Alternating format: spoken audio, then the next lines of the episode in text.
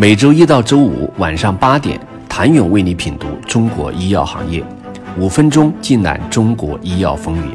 喜马拉雅的听众朋友们，你们好，我是医药经理人、出品人谭勇。当 PD-1 漂洋过海来到中国，正式开启中国研究生物药时代的同时，PD-1 背后的科学家们也成为中国做生物药的先锋代表人物。一个产品的诞生，宣告着一群人使命的结束。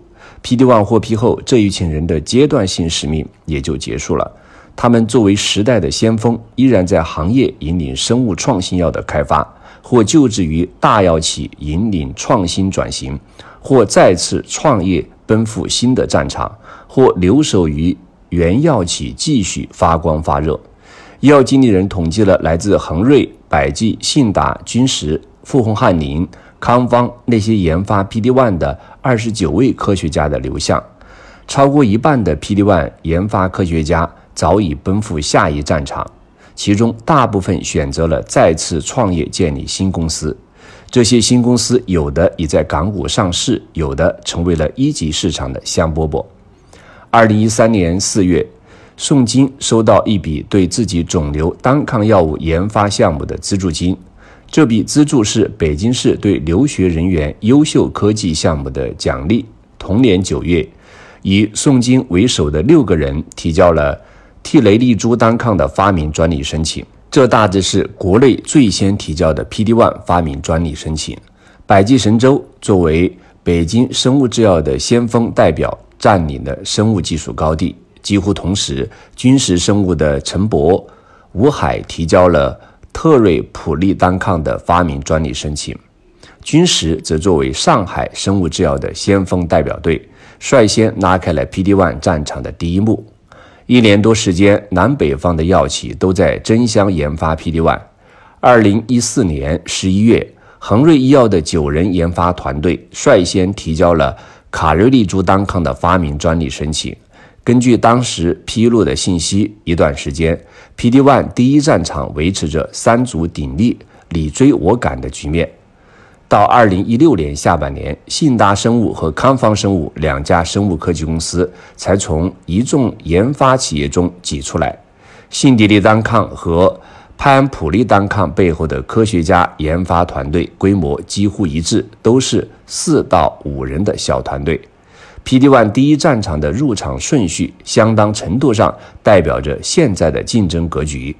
不过，每一时期的入场者都不能站稳第一梯队，总有一两家要被挤出。到2017年时，入局者众，P D One 的研发空间越来越窄，拿发明专利也越来越难了。这一时期入局的包括富宏汉林等后来者们研发时。全然顾不上市场，而更注重如何能快速上市。如今，P D One 的战场中心俨然从研发过渡到了商业化。研发出 P D One 的那些科学家们也开始寻找属于自己的下一个 P D One。他们从 P D One 项目撤下来，有的继续留守原公司，在其他项目上磨练；有的则去向其他先锋企业引导创新的发生。有的则自立门户，做自己的创新药。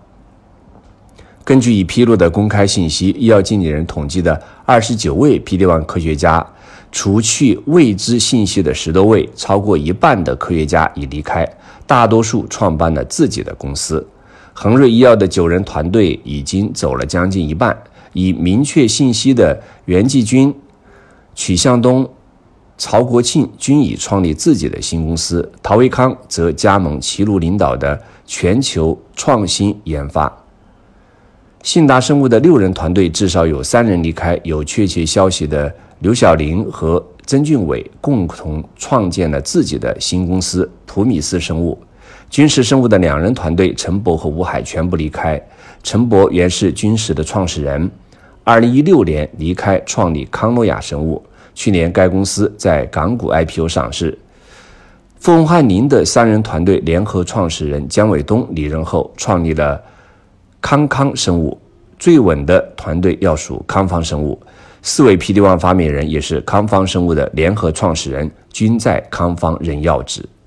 谢谢您的收听。想了解更多最新鲜的行业资讯、市场动态、政策分析，请扫描二维码或添加医药经理人微信公众号“医药经理人”——医药行业的新闻与资源中心。